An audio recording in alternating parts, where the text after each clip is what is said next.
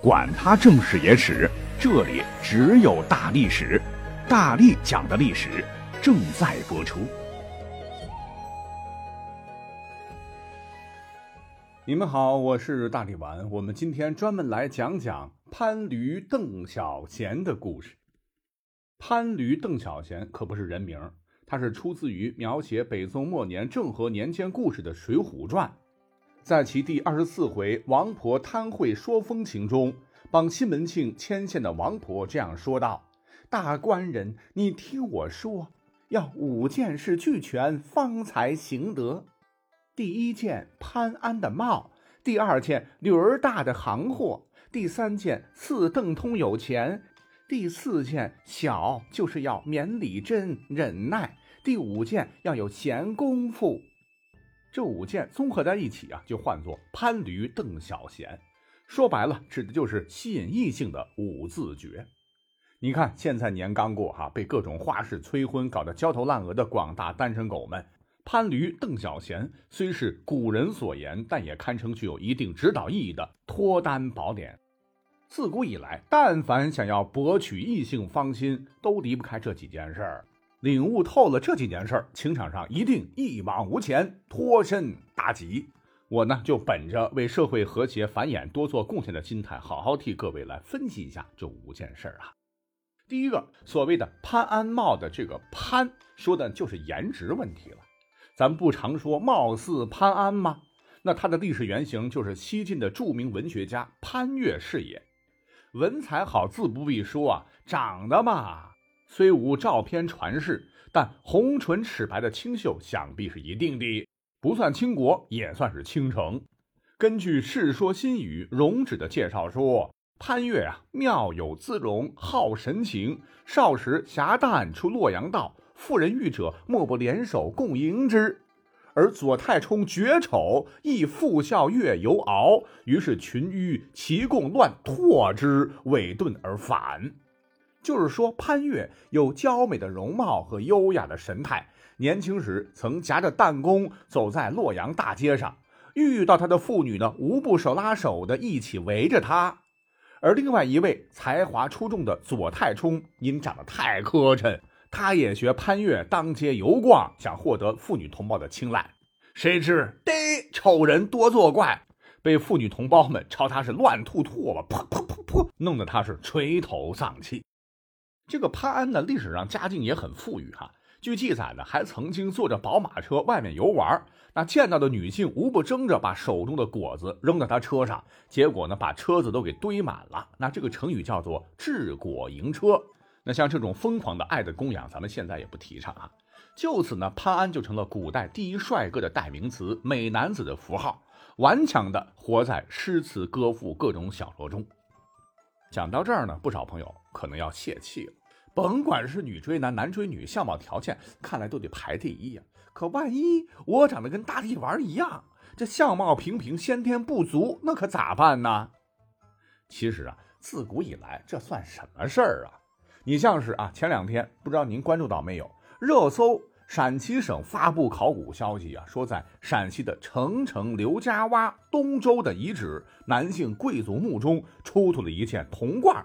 检测出用于敷面的化妆品，那这是我国目前发现的最早的男性美容面脂实物，距今已经有两千六百多年历史了。据了解，这件出土的铜罐带有小盖，口径约为五点五厘米，罐内呢保留有约六克残留物。那么经检测，罐内残留物呢是一款以牛脂作为基质，混合了一水碳酸钙颗粒的具有美白效果的化妆品。无独有偶。在江苏东阳啊，曾经也有一座汉武帝刘彻哥哥东阳王刘飞的千年古墓被重新挖掘，重见天日。这个刘飞啊，因为其勇武，曾平定七国之乱，立下大功。那金银珠宝里边自不必说，这个墓中啊，竟然还意外发现了十一个联合，那里边呢，都是古代胭脂、水粉等化妆用品。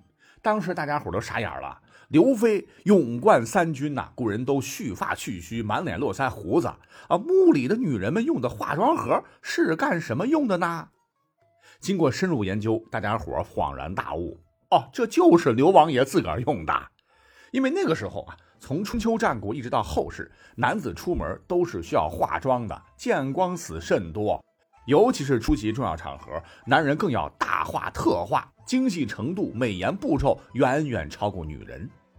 你像是《汉书》这样的正史，就曾明文记载过，说孝惠时，郎世中皆冠背带覆脂粉，就是说汉时的侍郎帽子上要插上鲜艳的羽毛。脖子以上还要敷上厚厚的白粉，嘴唇上呢再涂点红胭脂更好，被称为羽林郎。不光汉朝男子皮肤一定要白皙可人，你像是历史记载的宋朝男子头上还要簪五颜六色的鲜花，明朝男子更讲究，要三天一沐发，五天一沐浴，又是洗澡又是洗头的，长发飘飘，仙气十足等等，都告诉我们。外颜它其实是可以通过后天修饰把颜值拉上去的，那不光男生了，女生也一样。所谓是世上无丑人呐，只有不会收拾的自己。你看古人都那么拼，那咱们现代人还有脸继续素面朝天、邋里邋遢当死肥宅吗？故而说，兄弟姐妹们，只要肯下功夫，关注自己，自信就能让自己变得更好。Just do it，潘自觉。咱们从现在。开始做起。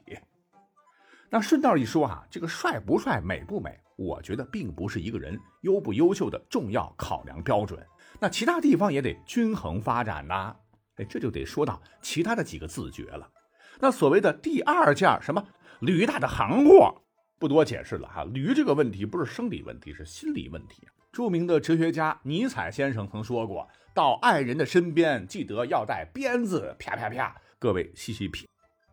而所谓的邓字诀中的这个邓啊，书中所讲就是指的像邓通一样有钱。那邓通是谁呀？我们之前讲过的哈，咱们回忆一下，说是在汉文帝刘恒时啊，刘恒晚年有一天睡的是迷迷瞪瞪，梦到自个儿要升天，可是怎么都上不去，正着急拉火的，忽然后边呢出现一个黄头狼，就是一个包着黄头布的小伙子吧，使劲在他屁股上推了一把。哎，结果呢？这汉文帝是一步登天，成了神仙，潇洒自在极了。梦醒后呢，刘恒就迫不及待派人按照他描述的梦境去寻找那位黄头狼。他坚信这一定是他生命中的贵人。可很长时间过去了，苦苦是找寻不得。巧了，有一天呢，刘恒和爱妾们在宫中湖泊是划船游玩，玩着玩着正尽兴呢。是突然发现有一撑船的年轻船夫，头上裹着醒目的黄头巾，长得是眉清目秀。再定睛一看，哈，这不就是我梦中见到的那位贵人吗？赶快宣来一见。哎，得知呢，此人叫做邓通。刘恒又是大喜呀，名字起得好，邓通，邓通，邓通。那寡人早就想登得天庭啊，直达天界，享清福，当神仙，天意也呀。对邓通更是另眼相待，宠爱有加。学过历史课本都知道，刘恒历史上是个勤俭节约的好皇帝，但他赏赐邓通那是不计血本，绫罗绸缎是数不胜数，光钱累积就有亿万钱之多。可是刘恒呢，还是觉得亏待了邓通。有一回，他请著名的相士许父为邓通相面，许父说邓通将会穷困饿死。这刘恒不信呢，大笔一挥，将邓通家乡境内所有的大小铜山都赏赐于他，特准他铸钱，就相当于咱们可以在自个儿家里边印人民币，想印多少印多少，国家承认流通。那邓通还不是当时世界上最富有的人吗？活活爽死吗？但谁也没有想到，最终邓通啊，确实是饥寒交迫，贫病交加而亡。原来刘恒有一次生了脓疮，臭气难闻呐。邓通竟然不嫌恶心，常为其，吮吸患处。后来太子进宫问候文帝，刘恒呢也让他吸吮患处。这个太子是面露难色，刘恒很不高兴。事后太子也就是后来的汉景帝刘启听说邓通经常为皇上吮疮，便非常记恨邓通。那没几年，文帝病死之后呢，景帝一继位，第一件事就把邓通革职，是查没家产，收回铜山。可怜邓通啊，最终是身无分文，竟与乞丐一样，是饿死街头。那这个故事啊，绝对不是让我们学邓通那般逢迎，富可敌国却不知收敛，而是要告诉我们，一定要有一个正确的金钱观，尤其是在爱情上，一定得端正态度。真正的爱情不是金钱可以衡量的，只有平平淡淡才是真。你像是历史上著名的凤求凰的司马相如与卓文君，竟与人俱去，竟归人不归的乐昌公主和丈夫，以及人面桃花相映红的崔护与一见钟情的农家女等等，都告诉我们：有钱谈恋爱固然可以，可是没钱也可以谈恋爱呀。如果说现在啊嫌自个儿没钱不够优秀，选择放弃，那等你优秀的有钱了，搞不好也是物是人非，黄花菜都凉了。故而不如趁现在，咱们呢脸皮厚点儿，勇敢去追，而不是先考虑有没有钱。要知道，拥有高情商和上进心，哪怕假装和他志同道合也行啊。先迈出追求的第一步，要不这个司马相如和卓文君不早就成陌生人屁的啦？好，那接下来这个小自觉啊，就是要绵里藏针，懂得忍耐。换言之，就是要体贴了、忍让了，要呵护啊。这说起来容易，做起来哎难呐。呃，因为两个不同个性的、不同生活环境下成长的青年男女，这想法呀、生活方式啊，难免会不一致啊，有矛盾是必然的。你想想看，你和你爸妈，甚至你双胞胎的兄弟姐妹，也不可能做到想法步调一致，更何况是至少失散十几年的那个他呢？而且我觉得有了矛盾也不可怕，我们可以通过耐心细致的呵护来抹平这一切。所谓是爱人间床头打架床尾和，本来挺生气的，如果看到对方，想到对方为自个儿的付出，那点点滴滴呀，也就慢慢的消气了。那为了以理服人呢，我们找一个古代的榜样。这位呢，就是护妻狂魔，唤作张敞。